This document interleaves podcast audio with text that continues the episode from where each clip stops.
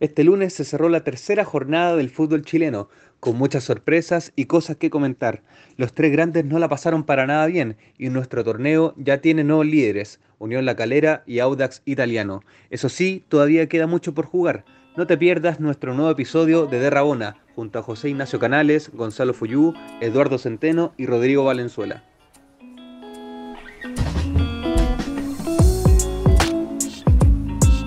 Bienvenidos a todos nuestros auditores y auditoras a un nuevo episodio de, Rabona Podcast, eh, el episodio número 10, eh, completando o hablando sobre la fecha número 3 de nuestro torneo nacional.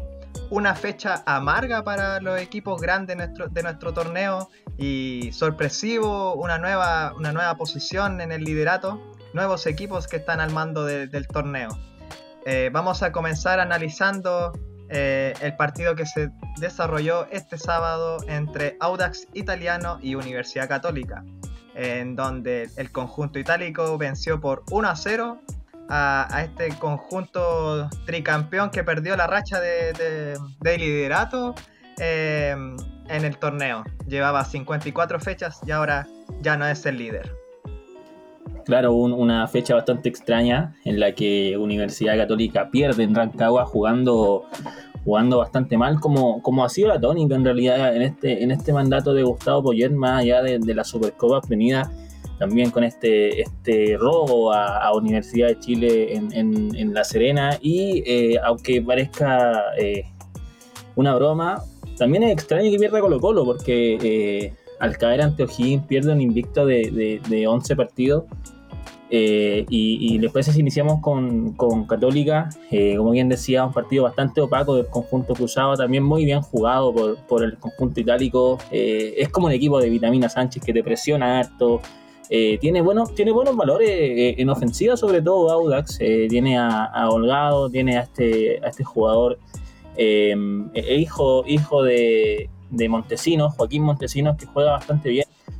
Claro, eh, y producto de una pelota parada que ya había sufrido Católica eh, goles por parte de, un tiro libre, eh, que, está desatenta la defensa, y termina perdiendo 1-0 sin, sin, mucha respuesta. Y, si algo hay de lo que me di cuenta es que hubo bastantes críticas de los hinchas hacia la gestión de Poyet, que es algo que hace mucho tiempo no se veía en Católica.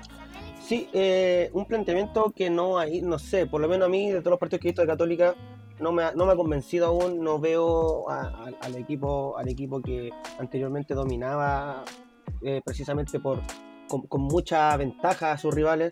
Son, fue un partido disputado, fue un partido que podría haber sido para cualquiera, que se definió por balón detenido y que anteriormente Torres había avisado y había tenido eh, la oportunidad de abrir el marcador. Así que meritorio su, su, su tanto ganando en, en, en altura. Lo que me preocupa eh, de Católica es que no veo, no sé, no veo decidido a con el sentido de que traen al mejor volante mixto del torneo pasado, a, Juanito Leiva. No lo pone de titular, prefiere a, Marcelito, a Marcelino Núñez, que ha, demostrado que puede ser un jugador que, eh, merece ser titular. Pero este partido con Audax perdió de seis, de seis duelos, perdió cinco. Eh, lo sacan en el primer tiempo, meten a Leiva para ver si puede cambiar algo no cambia mucho en realidad, a pesar de que en el primer partido a, a, Leiva yo lo había visto bien. Así que yo creo que por ahí va el, pensamiento de Poyet, el planteamiento pensando en qué estará haciendo mal para que su equipo no, esté jugando como él quiere. Eh, tampoco es quitarle el mérito al Audax, que ha venido haciendo buenos partidos y, hoy día está en la punta del campeonato. Sí, es cierto eso. Y refiriéndome un poquito al, caso particular de Marcelino Núñez, eh, estuvo muy bien logrado el, planteamiento por su parte de eh, Vitamina Sánchez, que con el medio campo pudo neutralizar eh, de muy buena manera gran parte del partido a, Universidad Católica y a este, este joven jugador. Eh, yo creo que por ahí pasa también un poco, poco el resultado, porque, no sé, refiriéndome un poquito más en la, delantera, San Pedri se dio bastante solo, tocó muy pocas pelotas, de hecho fue uno de los jugadores que menos pelotas tocó a lo largo de los 90 minutos, entonces, eh, el esquema de Universidad Católica obviamente se ve bastante perjudicado eh, por, la falta de fútbol. Sí, Gonza, para aclarar un poquito, tuvo 17 toques. Tuvo 17 toques de balón y 67% de pases completados. Eso es una cuota baja pensándolo para cualquier jugador. Claro, son 90 minutos, es bastante poco. Bueno, yo en la previa para, cuando vi que se venía el encuentro entre Audax Italiano y Católica, viendo cómo está, ha estado jugando el conjunto itálico, dije, uff, complicado para el conjunto cruzado. Yo, en primera instancia, yo sabía que era un partido difícil. era un partido complicado por la delantera que tiene Audax Italiano con este chico Juaco Montesinos, que es habilidoso, es rápido. Pero en el primer tiempo em, fue un partido muy estratégico. O sea, yo siento que igual el partido eh, durante los 90 minutos como que había respeto entre ambos equipos. O sea, yo vi que no, no se hacían tanto daño, estuvieron cuidando, no hubieron tantos contraataques fuertes. Como que tampoco se vio una construcción en el medio campo de, Católica que, claro, no, no, tuvo participación San Pedri, que eso fue algo muy eh, importante, fundamental en qué pensar el Gustavo Poyet para los siguientes partidos, porque en este partido no tuvo relevancia eh, San Pedri. Lamentablemente, bueno, como sigo categorizando, Lescano se pierde un, gol solo en el primer tiempo y la, tira para afuera, que había quedado solo en el área y no, no fue capaz de definir como el delantero que, que se está ahí disputando la posición con Bonanote. Eh, vuelvo a ratificar, me gustaría que Bonanote entrara en los primeros minutos eh, y una católica que igual se ve un poco desgastada por el hecho de que no tiene mucha, eh, muchas lesiones, muchos jugadores que no, han estado, no han iniciado la temporada. Efectivamente, Católica lo sigue sufriendo, sigue extrañando a sus jugadores, sigue pesando ese puesto que dejó Pinares vacío ahí en, el medio campo. Yo encuentro desde que se fue Pinares que Católica eh, perdió a ese jugador que te podía, no sé, armar una jugada en el medio, a lo mejor ya ese cargo queda un poco más cargado para web y, no, no, le alcanza a dar porque tiene que cumplir diferentes funciones. Eh, todo lo contrario, Audax, como mencionaba ahí mis compañeros, lo dejó con Montesino eh, con, lo que ese enfrentamiento que tuvo, que yo había mencionado que para mí el jugador más bajo de la Católica es Parot. Eh, se vio reflejado y un encuentro le ganó la banda en varias oportunidades. Y, y como decía Gonza, el medio estuvo súper bien. Lo que hizo Enríquez con Cornejo, que no sé por qué pasa esto de que jugadores que en, en, otro equipo no rinden, se van a otros y, y, les va bien. Lo, se puede ver con Cornejo, se puede ver con Guerra. Eh, caso contrario, lo de Leiva, si estaba en Calera, fue el mejor volante y ahora llega Católica y no, no ha podido dar la talla. O, también lo que se puede ver hoy día, eh, que lo vamos a comentar más adelante con Cañete al en el caso particular de, de Juanito Leiva es que es extraño la, multifunción que tienen en, Católica, porque lo han puesto de lateral, en el medio, lo han cambiado de posiciones, de perfil. Eh, se nota y... ¿Saben qué hacer? Claro, no saben si quizás lo pongan al arco en algún momento. Eh, eso se nota y refleja muy bien lo que decían ustedes del, problema que tiene Católica de, las lesiones, las bajas. Eh, estamos recién en la fecha 3 y eso que todavía no comienza lo fuerte que Copa Libertadores, que cuando ya tengan que estar disputando partidos cada tres o cuatro días, ahí la cosa se va a poner realmente complicada. Y probablemente quizás la afecte tal cual como la temporada pasada, que, por lo mismo también salieron tantos jugadores buenos desde la juvenil al, primer equipo. Yo creo que lo que quería plantear Poyet para este partido contra Audax era un poco, claro, eh, la juventud de Marcelino Núñez, por eso apostó por él, que en los últimos partidos ha estado, ha entrado bien Marcelino, pero para mí personalmente eh, yo creo que es un, jugador para el segundo tiempo, eh, porque la velocidad que tiene este chico eh, no, te la quita y aparte es un volante, puede volver y correr, tiene buena condición física Marcelino, entonces a mí me gusta cuando va por un cambio y obviamente si traemos a Juanito Leiva, que fue, tuvo una excelente temporada y titular e indiscutible en la calera, me, da un poco de, lástima o un poco de pena que, esté en la banca. Eh, igual hay que estar recién comenzando el torneo, entonces Poyet está analizando quizás los entrenamientos, como Marcelino tiene buena condición física, lo pudo, le dio esa oportunidad de ser titular.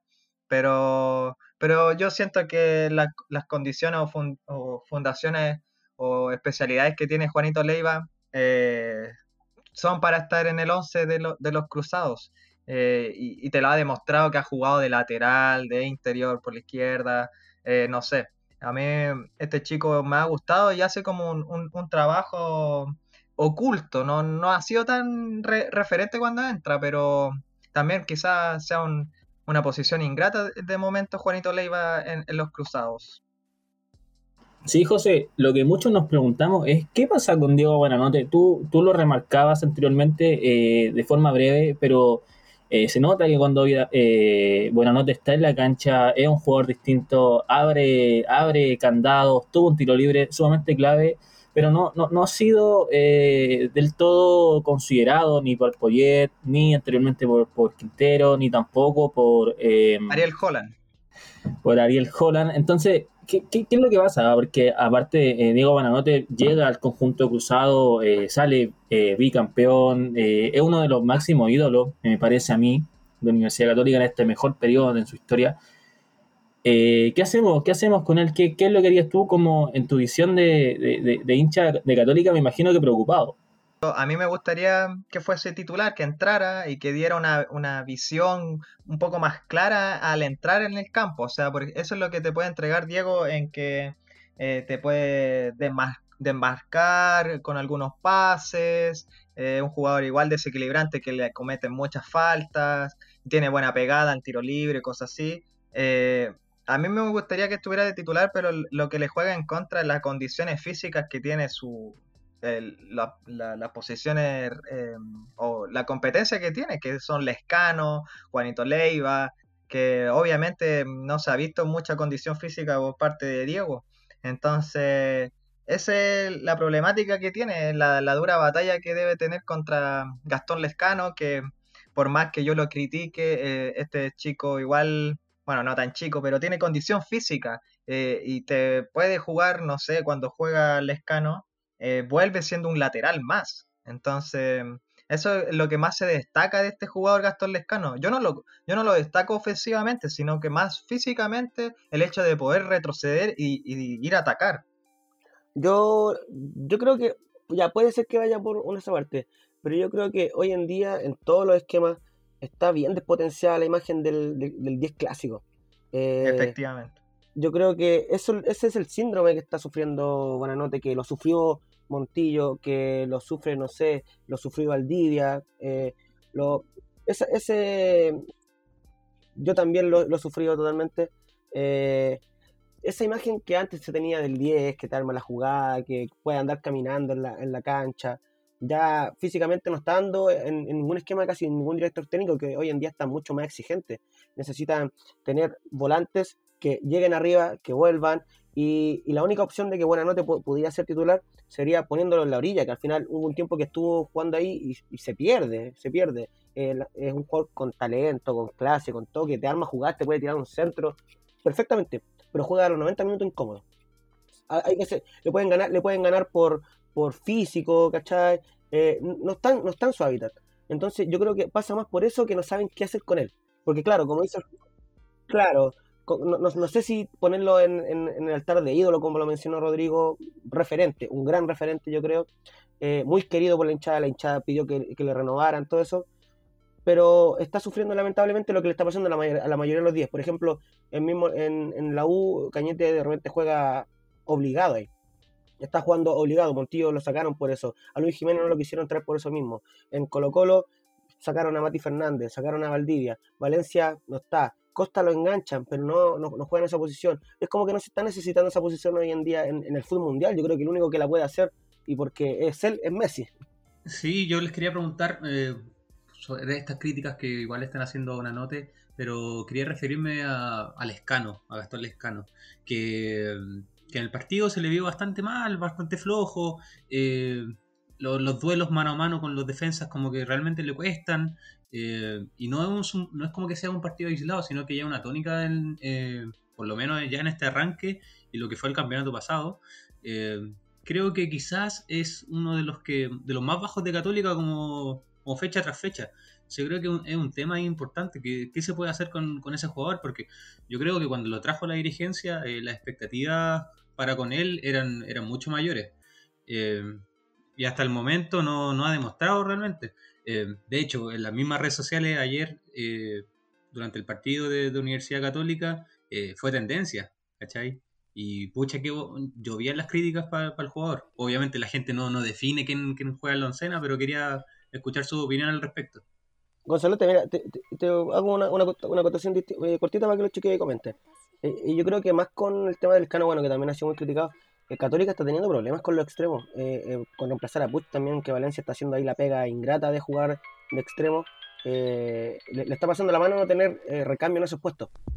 Es que lo- los mismos recambios que tiene están lesionados. Ese es el tema con la Universidad Católica. eh, se, le, se le lesiona a Clemente eh, Monte, Gonzalo Tapia, que son estos chicos que rejuvenecieron el, el conjunto. Al Chapa Fuensalía también estuvo. Han tenido, han tenido buenas actuaciones Tapia y, y Claro.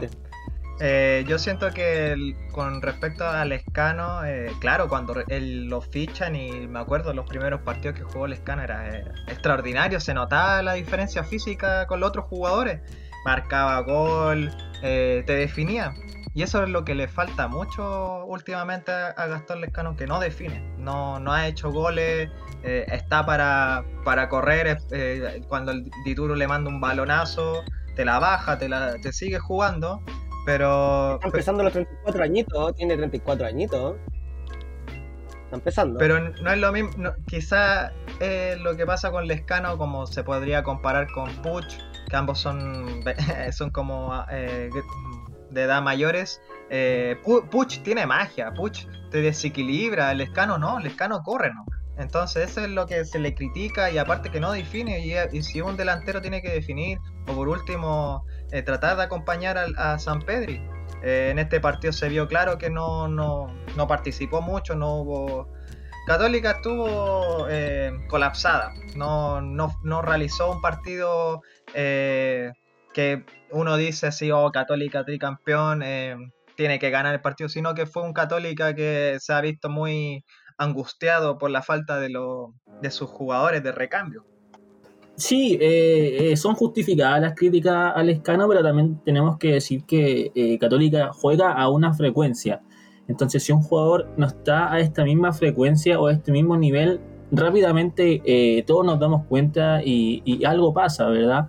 Pero tampoco es que el, el nivel del escano sea tan paupérrimo. eh, como tú bien decías, Católica tiene, si hay algo que tiene son es la potencialidad de sus juveniles, sobre todo eh, en, en extremo, que están lesionados la mayoría.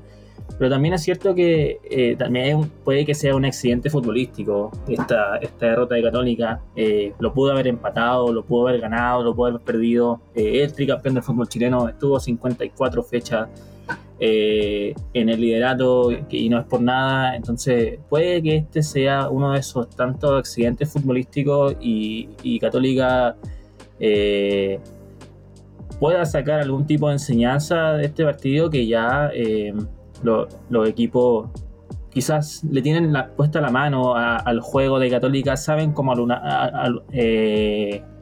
saben cómo anular el juego, sobre todo en el medio campo. Entonces, eh, es- hay que esperar a este equipo de Católica, hay que esperarlo. Yo creo que las esperanzas están puestas sobre Copa Libertadores, sobre Copas Internacionales, eh, y hay que esperar al proyecto de Poyet. Un accidente que también se le da mérito a Audax Italiano, que el último partido lo ha hecho bastante bien. para acotar un poquito un tema particular con, con Audax. eh, bueno, si bien consideramos que, los tres partidos que ha jugado en el torneo nacional le han llegado bastante poco, eh, a pesar de eso, eh, solamente han recibido un gol, que fue en la primera fecha y fue en el tiempo extra, cuando los equipos ya, ya están como bajando los, deci- los decibeles, ¿cachai? Cuando ya creen que la victoria estaba prácticamente abrochada. Y, y el partido contra O'Higgins empataron a cero y ahora de nuevo Claro, no alteró el resultado al fin y al cabo. Entonces igual es importante algo, algo a considerar que, que- que tampoco la, la defensa se ha visto muy sobrepasada hasta ahora. Vamos a tener que ir viendo cómo, cómo le irán eh, ahora en adelante, porque estamos recién en la tercera fecha. Pero ya un patrón que, que quizás deberíamos ir tomando en consideración en, en futuro análisis para, para Audax. Pasamos al siguiente equipo que lamentablemente para algunos, eh, eh, la- para la hinchada universitaria, eh, terminan empatando el partido en, la- en- el final, en los minutos finales, con un polémico arbitraje, un, gol que fue anulado, eh, mucha polémica entre el partido de La Serena y Universidad de Chile, que empatan a, cero, eh, y un partido que déjenme decirlo que en los 90 minutos no, no, no hubo tanto show de, en el partido, sino que lo más trascendental fue en lo último, en los últimos minutos nomás. Es curioso, es curioso porque es un partido donde hay llegadas, hay llegadas, poquitas, pero hay. Eh, pero en cuanto a juego, lo que mostró la U y lo que mostró la Serena, encontré que fue muy pobre. Eh, jugaron, no sé, a empatar. Eh, bueno, el nivel de la U ya se venía mostrando que no ha sido el, mejor. Con Guachipato también ahí pasó más o menos lo mismo. No, no, no, hay un planteamiento de juego. Se le sigue criticando lo mismo a Dudamel, donde uno ya se pone como repetitivo en ese sentido, porque ya no, no da para más. Eh, por otro lado, Serena también, que en la primera fecha eh, pierde con Audax, le gana 2-0 a Curicó, un partido también que donde no fue superior, sino que mediante dos estilos de distancia de Sebastián Leito, quien, es el goleador del campeonato, eh, consigue sacar el resultado adelante. Esta vez no, no le funcionó. Punto alto a destacar, por lo menos lo que yo, vi, me gustó mucho lo que hizo el Matías, Fernández en La Serena, fue un partido muy activo de él tuvo mucha claridad, mucho toque. Eh, también lo de Zacarías López, eh, un arquero que te puede, te define el partido, te ataja, atajó tiro de distancia de Gonzalo Espinosa clave. Y con respecto a lo de la última jugada, sí, da para discutirlo todo, a lo mejor se podría haber cobrado o no, pero la discusión mínima. Yo creo que la discusión tiene que ir más allá de, lo poco que está jugando la U, para, me, refiero, me refiero a los hinchas y a los que les le gusta siempre estar eh, comentando partidos de los equipos, como, entre comillas, grandes del país. Em, yo, bueno, como tú dijiste, Cuti, el, muchos errores en los pases, o sea, eh, los mediocampistas o, la creación de juego de ambos equipos fue lamentable. Lo que más se podría haber visto durante todo el partido hubo mucha, mucho, muchos errores en la creación de, de equipos. Em, en el ataque claro, se, hubieron ocasiones, pero también eh, no se vio Ángelo Enrique, el arquitecto, no, no tuvo ocasiones. Eh, y, en el, y por parte de La Serena, siento que viendo el partido, eh, los 90 minutos, me hubiera gustado. sentía que veía más construcción por parte de La Serena, había, más ocasiones o, tuvieron más llegadas. Eh, Mati Fernández que jugó súper bien, Chupete Suazo también jugó súper bien y también me impresiona que, no sé, que eh, desequilibró en la delantera haciendo su, unos enganches a la defensiva, que igual es joven en Universidad de Chile, viendo la edad de, Chupete Suazo, todavía tiene las condiciones de, jugarte un partido los 90 minutos y lo jugó súper bien, a mi gusto. Sí, yo quería comentar que bueno, como dice la, famosa canción de hinchada, pasan los años, pasan los jugadores, los dirigentes, los técnicos, pero Universidad de Chile sigue jugando mal. Yo creo que todos los hinchas del, club están de acuerdo con eso. Eh, eh, si, rememoramos el tiempo, nos tenemos que trasladar al, año 2017 para recordar el, último campeonato obtenido por la U, que tampoco era un equipo muy virtuoso. Me acuerdo que ese campeonato fue especialmente eh, mediocre en el sentido de que lo peleó Colo Colo de Universidad de Chile hasta la última fecha y pareciera que el equipo menos malo lo ganó, eh, lo ganó la U, que finalmente hace un desastre en la Copa Libertadores siguiente, eh, le toca un grupo difícil con Cruzeiro, Racing, Vasco da Gama, hace dos goles, sale último. Para recordar, la última vez que la U jugó bien, eh, yo diría que fue la U de las Artes del 2014 que te sale campeón jugando bien, con Corujo, con Guzmán Pereira, con, con Gustavo Canales. Entonces, eh, algo para, materia para analizar porque pueden pasar muchos jugadores, pueden pasar técnicos, pero la U sigue sin una identidad clara, sigue sin jugar bien, sigue sin eh, ser, tiene, eh, tener ese estatus de equipo grande que, que eh, Copa Libertadores lo ha perdido y también en el Campeonato Nacional, que es bastante lamentable y es una pérdida para el espectáculo en, en nuestro fútbol. Eh, sí, sí, encuentro que Rodrigo ahí tiene mucha razón. Bueno, no sé si pasan los años y la U, no, creo que sea un equipo que lleve jugando 20 años mal como, como, lo pinta, pero eh, sí, yo creo que desde Martín Lazarte que no tenemos un director técnico, pero no sé si el director técnico, yo creo que va más allá. Eh, tienen que pensar que no solamente han habido 20 directores técnicos que han pasado en la U en los últimos 7 años, sino que también presidentes, dirigentes, Jurasek, Carlos Geller, etcétera, etcétera. Eh, yo creo que va más allá de, todo eso. Y, es algo que se plasma en, el equipo. Eh, eh, imaginar, yo creo que la gente, hubo mucha gente que se hizo fanática en el 2011, el 2012, ¿cachai? Que no entiende esto, pero en realidad, claro, lo de la U em, igual siempre ha sido más o menos eso. Es un equipo que por esas campañas con San Paoli se volvió un poco más exitista, como lo puede ser ahora también Católica con la campaña que ha venido haciendo los últimos cinco años o la última década. Pero en realidad un equipo que no se basa en, en, en oye, bacán, ganamos, ¿cachai? Un equipo más que, por lo menos yo, yo prefiero mil veces eh, jugar bien, que me da lo mismo lo que pase, ¿cachai? Pero este equipo empata, empata, empata, saca un resultado, sí, gana realmente, pero siempre jugando a nada. Entonces yo creo que va más allá de eso, va más allá de, de, de, querer que tu equipo esté peleando los primeros puestos, campeón, qué sé yo, porque el campeonato pasado la U lo, partió súper bien, partió peleando la punta, estuvo ahí hasta que se vino como el bajón anímico de nuevo. Eh, es complicado, es complicado cuando tu equipo no juega nada, porque por ejemplo yo lo vi en Colo Colo el campeonato pasado, pero ahora Colo Colo juega algo, ¿cachai? Eh, todos los equipos juegan algo, eso es lo que yo veo, yo todos los partidos que veo Calera, eh, O'Higgins, todos te juegan algo, ¿cachai? Todos tienen un planteamiento que se puede eh, vislumbrar del parte del director técnico. Yo en la U no veo nada y ya son muchos partidos. No, y va más allá de los resultados a veces. Puede ser como, por ponerte un ejemplo, Coquimbo descendió, Universidad de Concepción descendió, eh, pero alguna propuesta o algún momento tuvieron chispazos de fútbol o de que entendían los conceptos que le plasmaban los entrenadores, pero aquí en Universidad de Chile es como, es como si realmente no, no tuvieran memoria o, o, lo que practican en la semana eh, no llega al fin de semana. No entiendo realmente eh, qué está pasando. Eh, Universidad de Chile que no ha podido conseguir victorias por su parte y también en la hinchada se ve esta pregunta. Em, ¿Debe renunciar o irse Dudamel? ¿Qué, ¿Qué, piensan ustedes con respecto a la gran polémica también que, que aparte de jugar mal, eh, tienen problemas fuera de la cancha, o sea, muchos contagiados COVID, poco planteamiento eh, sanitario, le hicieron un sumario ahora a Dudamel, la polémica en la semana que, llevó a jugador a su casa para conversar, eh, y todo eso le castiga a Universidad de Chile como formación, como club, también por parte de los medios, las críticas.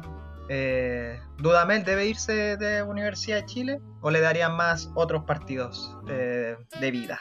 Creo que no sé qué pensará exactamente el hincha de Universidad de Chile, pero yo creo que lo mejor sería que lo antes posible Dudamel salga del equipo. ¿Por qué? Por lo mismo que estábamos comentando, que el equipo no, no, se ve, no refleja una idea futbolística clara, eh, los resultados tampoco lo han acompañado. Eh, fue a puro dar la hora a la fase previa de la, Copa Libertadores. Entonces, yo creo que es mejor eh, anticiparse a, posibles complicaciones en, lo futbolístico y en lo deportivo en general antes de que pueda llegar un desastre. ¿cachai? Es importante. Eh, y si la decisión no se toma ahora, eh, creo que se podría tomar para el receso de la primera rueda. Pero, pero no dejar eh, continuar un proyecto que, que, hasta ahora se está viendo que, va a fracasar y que va a seguir así. Porque es como si faltara pasión, si faltaran ganas, si faltara, no sé, sangre. y más encima tiene estas complicaciones con el arbitraje y ni siquiera suerte tienen como para que alguien lo ayude a sacar alguna victoria. Imagínate, entonces siento que es complicado. Y aparte que tampoco ha jugado con equipos tan tan destacados en, estas fechas, en estas dos fechas que por lo menos ellos han, disputado. equipos súper accesibles. Claro, que en, otra situación Universidad de Chile sabe que estos tres puntos es muy probable que los gane, pero ahora ni siquiera. Cada partido que juegan, eh, uno tiene la duda si la, si la U va a ganar 1-0, va a perder, va a empatar. Entonces yo creo que es triste. Es triste, y es triste mi semana. Porque todos los lunes yo parto mi semana diciendo, bacán, esta semana, fin de semana juega la U, vamos a remontar, va a haber juego. Llega el fin de semana, rabiar, em, la U empata, estoy triste, enojado, llega el lunes, de nuevo, todo un ciclo. Yo creo que Dudamel se debería, se debería ir. Yo soy de respetar los procesos y todo, pero es que de verdad, lo hablábamos en el capítulo 1, los capítulos anteriores, que también con respecto a lo de, Coto Sierra los Coto Sierra muestra el juego. Dudamel todavía no muestra el juego y yo creo que ya han sido bastante los partidos. Tiene rendimiento peor que, o similar al de Arias, que también lo echaron en ese momento por eso. Tiene peor que Caputo. Entonces, aparte es un director técnico que llegó con problemas, que llegó con problemas. Llegó eh, distanciando jugadores, a Montillo lo hacía entrenar aparte, destruyó esa dupla que fue la única que nos dio buenos partidos durante el campeonato pasado, que nos estuvo ahí peleando los primeros puestos, la destruyó. Entonces, vamos más al, planteamiento. la U un equipo muy largo, es un equipo que en sus volantes centrales pierde la salida, no, no, llegan, no llegan muy arriba, no se conecta lo que es Moya, Espinosa, Cañete. Por ejemplo, Cañete ya no, jugó nada, perdió las, todas las pelotas, todo. Pero cada vez que Espinosa tenía para darle un pase a Cañete, se lo saltaba. Entonces, si tú tenías un denominado 10 creador y te lo vas a saltar cada vez que puedes, es que ya está, está, algo está malo, ¿cachai? Todos los de Paul atajando, ningún, ningún atajo, anduvo bien, tapó ahí un mano a mano, bien, pero con los pies laterales, saque de fondo, eh, para laterales del otro equipo, son cosas muy básicas. Es como que si el, equipo estuviera jugando para atrás. Cada vez que intentan tocar una pelota, es una pelota, siempre intentan hacerla más difícil o hacen una de más. Y eso yo no lo veo en otros equipos. No, la Serena triangulaba en el medio, a pesar de que no fue un equipo muy, muy bueno, con, con un juego muy claro tampoco. Eh, trianguló, el chupete le aguantó, un jugador muy inteligente, que se mueve bien, que le da espacio a, sus compañeros, que lo habilita, el máximo asistidor de, lo que va de campeonato con dos asistencias. Eh, ¿Qué, mucho se puede ver de eso? Es como que ya pensando de que los jugadores están jugando a no ganar. Sí, pero también tenemos que recordar que el Superclásico se juega en dos semanas más y llegar sin un técnico y dar los antecedentes de la U en el Estadio Monumental podría ser eh, un desastre mayor. Entonces, la idea, es, la cosa es, traemos, o sea, echamos a Udamel, pero ¿a quién traemos? ¿Quién está disponible? ¿Quién tomaría este fierro caliente? Rodrigo, ahí, eh, ahí obviamente todos los equipos tienen interinato y, entre la salida de Caputo y, Dudamel tuvimos un interinato que fue contra el partido con Calera y, se vio un planteamiento distinto. Fue súper cuático. Eh, el equipo ese, ese yo, yo, pensaba, no sé, en mí, yo decía, a lo mejor él armó una formación que le mandó Dudamel, no sé, porque el equipo jugó súper bien ese partido, ¿cachai? Entonces, a mí no me, da ningún miedo, no podría ser peor que Dudamel. Igual, podría ser igual, sí, pero peor, no creo. Oye, en el caso particular del, del Super Clásico, eh, no es por burlarme ni nada, pero si la U con un técnico interino pierde, eh, no va a pasar nada. No va a pasar nada, porque ya son tantos años perdiendo en un Monumental que un año más ni San Paoli pudo, imagínate. Entonces, como que tampoco complicaría tanto el escenario, porque ya es algo que medianamente está como asumido, ¿cachai? Yo creo que es mejor eh, sacar esa manzana podrida, como, como se dice por ahí, y, ver que queda mucho, mucho, mucho torneo por delante, ¿cachai? Eh, hay oportunidades, ¿cachai? Puede haber otro técnico aquí en el medio local, quizás alguien, no sé, de la, encargado de las propias inferiores puede hacer mejor de lo que está haciendo este equipo, porque por lo menos eh, va como a curar las relaciones, ¿cachai? Por lo menos puede, pues, puede lograr eso. Pero con Dudamel pero pareciera que, está completamente roto, eh, tiene que recurrir a esto, imagínate, recurre a, una invitación eh, a, su, a su casa, a algunos eh, referentes del plantel para mejorar las relaciones, ¿cachai? O sea, como que llegar a, ese nivel, sobre todo en, pandemia, que es una irresponsabilidad tremenda, habla como de, la mala situación. Oye, hay un, pequeñito, hoy día se fue a hacer el sumario, se fue se fue a hacer las preguntas y Dudamel dio el nombre de cinco jugadores y a tres le preguntaron y los tres habían dicho que no habían estado en su casa. Entonces se está viendo una acusación súper grave de que está nombrando jugadores que no estuvieron en su casa, así que ojito con eso durante la semana, que esto es de hace poquito. Lamentable la situación de Universidad de Chile, director técnico Dudamel. Em, una situación que, bueno, en, en Derrabona Podcast, en síntesis, lo, prácticamente lo despedimos a Dudamel si fuéramos nosotros, la dirigencia de la Universidad de Chile. Hablando del cercano superclásico, eh, vamos a pasar a Colo Colo, eh, que perdió en Monumental, perdió 1 eh, a 2 eh, contra O'Higgins, un partido que tuvo para ambos equipos y y bueno, lo, definió por sorpresa O'Higgins en el, en el, medio campo, vi un tiro a larga distancia que Brian Cortés no, pudo alcanzar. Sí, es cierto. El partido, por lo general, estuvo bastante parejo. Eh, en ciertos pasajes, eh, Colo Colo fue superior, hasta con un jugador menos fue superior en ciertas situaciones, y O'Higgins también generó lo suyo. Siento que, que ambos equipos tenían tenían un, planteamiento bastante interesante. Eh, muy por, por contrario al, Colo Colo como que se había visto la, temporada pasada, que ganaban los partidos como en el tiempo extra, como en alguna pateada de, algún jugador, ¿cachai? Para evitar el descenso. Pero en esta situación se ve un Colo Colo más interesante. Lo que, lo que el problema que yo veo, por lo menos en, en, el cacique, es que el mediocampo, si bien Gil y, y Fuentes hacen una buena tarea, falta alguien que cree más situaciones de, peligro, alguien que, sea el, encargado de distribuir pelotas, ¿cachai? Quizás la figura del 10 clásico que estábamos hablando anteriormente eh, no será la indicada porque quizás no calce con, el esquema de, Quintero, pero esa función hoy en día eh, se la delegan a, Gabriel Costa y él, por definición, no es un creador. Él, tiende a estar más pegado a la banda. Y en esa función también tengo que, criticarlo porque se, vio en el partido muchos centros desmedidos, eh, tiene un problema realmente para calcular la, pelota y, cuando son pelotas que con cierta ventaja para el, 9 albo, eh, muchas veces no, logra controlarla. La semana pasada le tiramos muchas flores por los dos goles que tiró, o sea, que, hizo. Eh, esta semana yo creo que estuvo, bastante fuerte. Volvió a ser el mismo. Siento que sí, volvió a ser el mismo, podría ser. Yo, yo siento que el gran rival de Colo Colo eh, es el mismo Colo Colo, porque se, eh, una expulsión ridícula de, de, Saldivia de cárcel, que, encima puede que, les tiren un, par de fechas más para se podría perder, ¿por qué no el superclásico? Eh, y, y, lo que se da es que no, no hay como un temple, no hay como un, un, una calma, no, no, no hay como poner una pelota en el piso. Y eso se refleja en el mismo entrenador Quintero. O sea, ¿qué le vas a pedir tú a un jugador que, pegue un, combo como lo fue Maxi Falcón? Está bien, son jugadores profesionales, son adultos primero. Pero ¿cómo le vas a pedir a, Falcón o vas a, o vas a retar a Falcón por pegar un combo si tu, si tu técnico lo único que hace es putear al, árbitro todo el partido, es reclamar cada corner, es reclamar cada, cada lateral, es reclamar cada falta?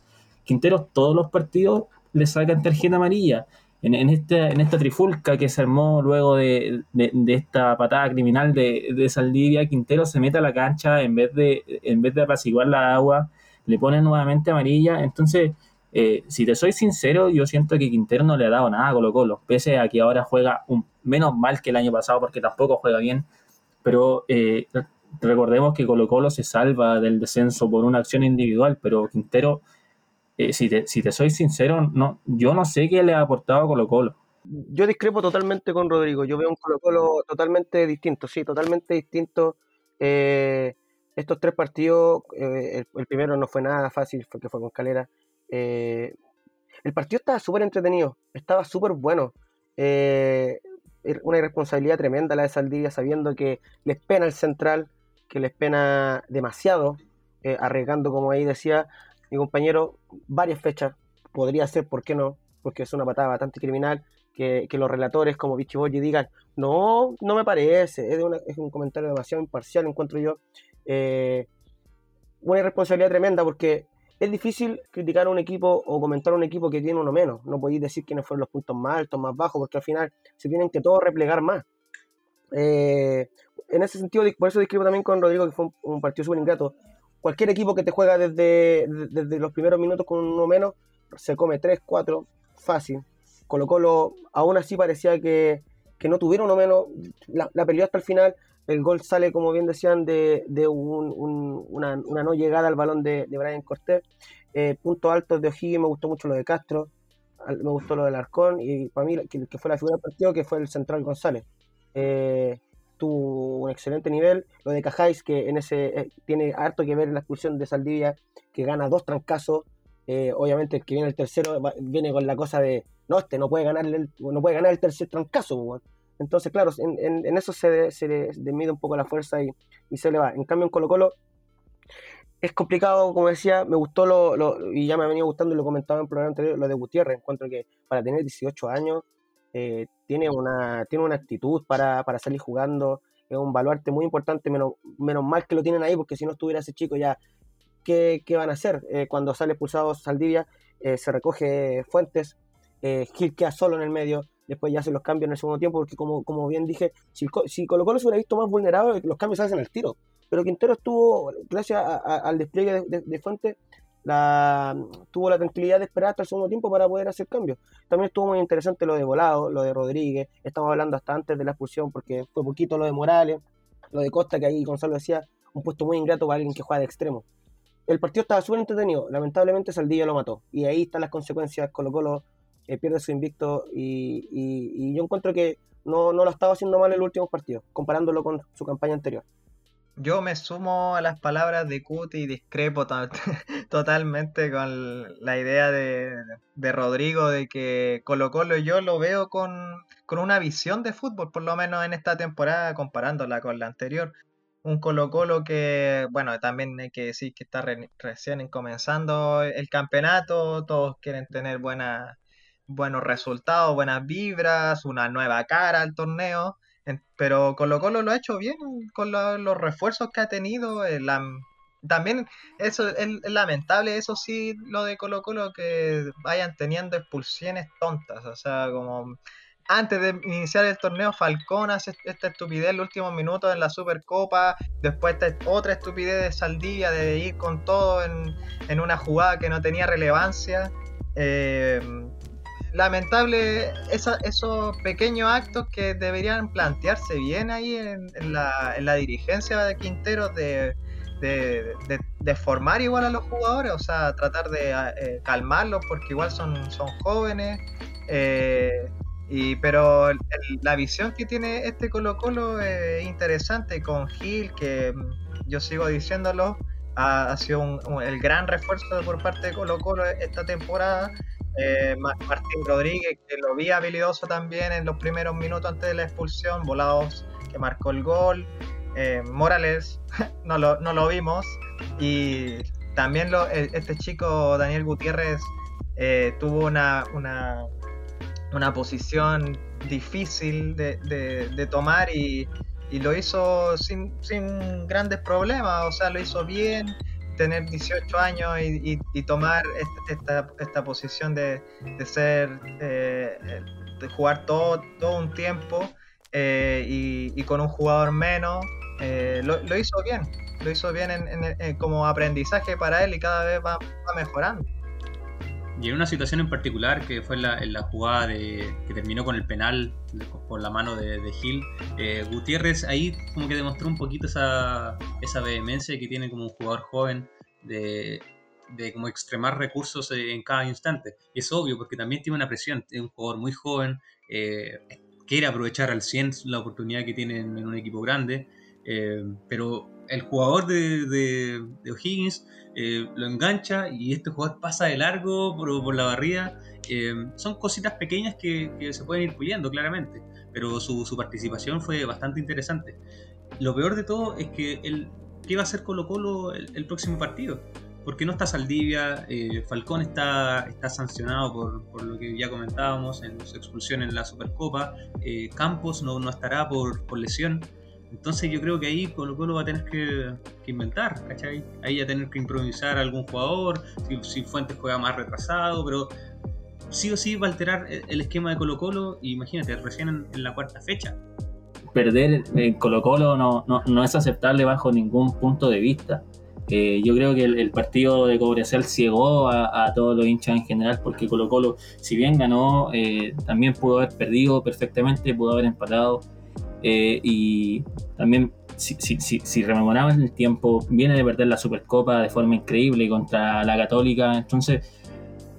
José decía que en Colo Colo se están haciendo bien las cosas, Coti va por esa misma idea, yo siento todo lo contrario. O sea, el hincha de Colo Colo es el más exigente del fútbol chileno. Y, Yo lo he dicho eso, señor. bueno, pero, pero tú estás justificando la labor de Quinteros que, no ha sido para nada buena. Dije que Colo Colo jugaba bien, jugaba mejor que el año pasado, el partido, el primer tiempo contra Católica, el campeón. Sí, pero que juegue mejor que el año pasado eh, eh, eh, es lo mínimo, es lo mínimo porque el año pasado no jugaba nada. Pero sigue, pero sigue perdiendo, pierde en el Monumental, eh, pierde con, los mismos errores de siempre, con un Brian Cortés al que no se le buscó reemplazo. El, el segundo gol es totalmente Brian Cortés. Eh, lo que decía José, el tema de las expulsiones. Entonces, yo, si te soy sincero, hay una mejoría, pero porque el Colo Colo del año pasado no podía ser más malo. O es lo mínimo que, hoy jueguen a algo, a algo, eh, que se intente algo, pero en Colo Colo no sirve perder bajo ningún punto de vista ni perdiendo bien. O, perdiendo dignamente, pero eso en, el, en, el, en Colo Colo, en el, el hincha de Colo Colo no lo acepta bajo ningún punto de vista. Pero es, que, pero es que eso ya es porque el hincha de Colo Colo es exitista y eso no tiene nada que ver con que el equipo juegue mejor que el año pasado. Y eso fue lo que dije yo y fue lo que dije el José y que tú dijiste que Colo Colo veías casi el mismo equipo el año pasado. Solamente te debatimos eso y, tu respuesta yo encuentro, en, esta, en este caso yo encuentro que está de más. Pero eh, si tú lo ves así está bien, yo lo veo de otra forma. Contra Cobresal lo nombráis así como que ir a ganar la Cobresal al Salvador en la papa anda tú, corrí dos minutos y ahí que hay tirado vomitando. No, eh, no, está bien, no, está bien con Calera, estoy mirando a la Calera, el segundo del campeonato pasado, no jugó mal partido. Colocó el año pasado, sí, le ganó, pero le ganó con pura pachorra. Ahora jugó. Mm. Oye, hemos hablado igual mucho de Colo Colo. Eh, creo que igual hay, que destacar ciertas cosas también del, equipo que ganó. Eh, yo me quiero quedar con dos jugadores que me parecieron bastante interesantes. Prefiero decir tres.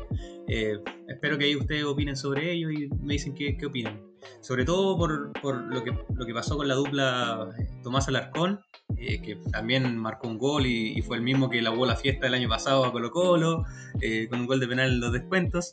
Eh, Ramón Fernández, que realmente era jugó bastante bien, ¿cachai? Fue la, salida del equipo, generó jugadas como tiene que generar un, jugador de su posición y de su calidad, y quería valorar bastante la, rapidez de, de Arancilla, que, por momentos deportó bastante bien a, los laterales de, de Colo Colo.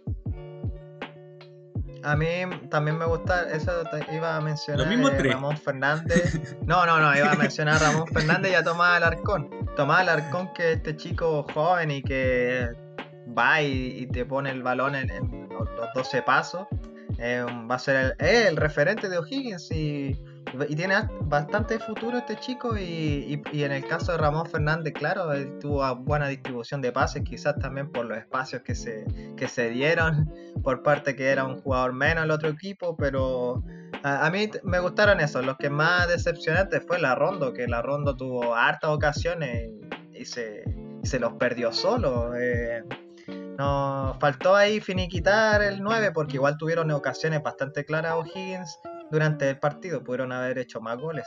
Ahí también me supo, bueno, igual ya lo había mencionado cuando empecé a comentar el partido, pero me gustó lo del Central González, lo de Cajáis, eh, bueno, Alarcón que ya viene mostrando un nivel bastante regular eh, al, al transcurso de los partidos.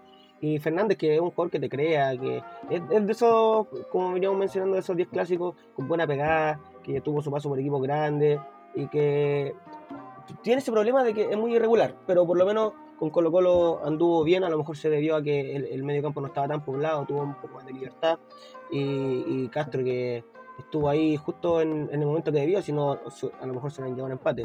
Me, me, decepciona un poquito lo de la ronda, como lo mencionaba José ahí, que tuvo oportunidades muy claras de, marcar eh, y la desperdició. Oye, para ir cerrando un poquito con el análisis que le, estamos haciendo al, Colo Colo Higgins, eh, yo creo que como en síntesis, eh, O'Higgins supo aprovechar la, situación del partido.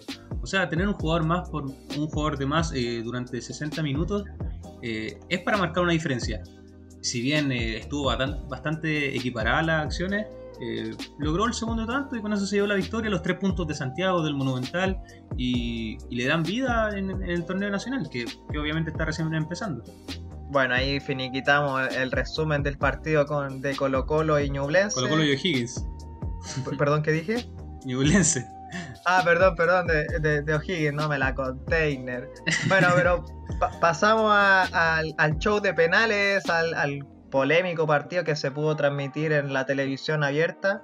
Eh, Santiago Wanderers contra La Calera partidazo. A mí, uno, para mí personalmente fue el, el partido de la fecha. Eh, partido interesante y que más que todo el, show de penales. O sea, Castellani marca uno, después falla el otro. Eh, Valdivia que entra en el segundo tiempo siendo poco protagonismo por parte del conjunto calerano y llega y él patea el penal como una de las figuras del equipo y define. Así es, José, un partido muy interesante. Eh, también anteriormente eh, se dio el partido entre Melipilla y Unión Española, bueno, ahí Unión de local, que gana, ganan los, los potros por 2 a 0 con, con goles de Gonzalo Sosa y Luis Jaquín. Este día lunes continuó con, con el empate agónico de, Palestino y Everton en, en la cisterna. Eh, fue un partido bastante eh, parejo, pese al hombre de más que tuvo Everton por la, por la expulsión de Nicolás Berardo, que eh, para mí era para ver, era para ver, se iba a Cecilio Waterman solo, pero también es cierto que eh, no tenía totalmente controlada la posición, se estaba cerrando ya el, el Banana Suárez y Toselli ya estaba cerca de la pelota. Eh, hace un gol palestino vía penal de Brian Carrasco, un penal también bastante discutible, pero en los minutos finales un gran centro es conectado por Menéndez y no tiene nada que hacer eh, Christopher Toselli, que nuevamente jugó. Muchos pensaban que iba a jugar Neri Veloso. Eh, preocupante lo de Palestino, un punto en tres jornadas. Era uno de los equipos llamados a, a ser protagonista en este campeonato por, por sobre todo los refuerzos y, cómo había jugado y cómo había planteado el equipo Sierra, pero eh, no, no, no, ha encontrado los caminos y, queda solamente esperar al, a nuestro amigo Coto. Bueno, también durante esta jornada se vivió el, el partido de Ñublense contra Deportes Cobresal, un Cobresal que aún no levanta cabeza y encontraron en, en los de Chillán su primera victoria eh, en su vuelta a la, primera división. Así que un partido muy interesante que tuvo ahí también su, su, polémica arbitral y que contó como figura Nicolás Guerra, el ex azul, que fue bastante criticado por su paso en escuadro. Y por último, Curicó con Antofagasta fueron los encargados de, de cerrar esta tercera fecha del torneo nacional fue un empate 1 a 1, el marcador lo abrió Eduard Bello, mientras que el empate definitorio en el minuto 27 fue, por, fue parte de fue marcado digo por Pablo Parra en vía penal. En este partido en particular, eh, el, el, conjunto local de Curicó eh, tuvo bastantes oportunidades, pero no las supieron concretar. Tuvieron más de, más de 10 remates y solamente pudieron convertir uno y más encima desde los 12 pasos. Entonces estos dos equipos quedan con cuatro puntos eh, a la espera de lo que pueda suceder en, en las próximas fechas. Antes de, finalizar el, capítulo número 10, eh, recordamos que bueno, estamos grabando día lunes 12 de, abril. Mañana juega la selección femenina el partido de revancha. Eh, en, este, en este caso va a jugar en el mismo estadio que jugó en el partido de ida eh, jugando y ganando 2 contra 1 de visita, porque los goles son. Hay goles por diferencia, por goles de visita. Así que un, un, resultado de ida que fue beneficioso para el equipo de la selección chilena y que se ve claro el pasaje a, a los Olímpicos. Falta. Eh, vamos a ver lo que termine el partido de mañana, que sería eh, el encuentro final, el partido de vuelta entre Camerún y la, y la selección chilena femenina. Bueno, y terminando la fecha 3, tenemos las posiciones ya definidas de un campeonato que se va armando. Eh, la calera con Autax se quedan en la puntita ahí con 7 puntos, los dos con, con 3 partidos jugados. ¿Cómo con la parte baja, eh, Gonzalo? Bueno, la parte baja de la tabla se ubica Palestino con Cobresal, penúltimos con un solo punto eh, en tres partidos jugados, mientras que el colista momentáneo, porque solamente ha jugado dos partidos, Santiago Wanderers, que hasta el momento solo ha cosechado derrotas. En cuanto a los goleadores de la tercera fecha, podemos nombrar el máximo goleador de momento, Sebastián Leighton, jugador de La Serena, con tres goles. Y le siguen conjunto de jugadores que llevan dos goles, que serían Brian Hurtado de Cobresal, Cristian Palacio con dos goles de Unión Española, Eduard Bello con dos goles e Iván Morales, que de Colo Colo con dos goles. En cuanto a la asistencia, el, liderato de, asistidor se lo lleva Humberto Sazo, jugador de La Serena. Así que eso sería para finalizar el episodio, gente, auditores y auditoras. Le agradecemos que nos puedan compartir en sus historias en Derrabona-podcast, etiquetándonos y también seguirnos en, la cuenta de Spotify de Rabona. Eh, chicos, ¿algo para finalizar? Eh, nada, que estuvo muy buena eh, el programa, lo pasé muy bien. Hubo ahí polémica que de repente falta, así que eh, obviamente todo con respeto, con mi amigo aquí Rodrigo, que lo quiero mucho. Esperamos que nos sigan escuchando, que nos, que nos, sigamos, que nos sigamos ahí interactuando en los posts de Instagram y recuerden siempre que vamos a estar actualizando de todo el deporte nacional e internacional. Hasta la próxima gente, espero que estén muy bien. Adiós.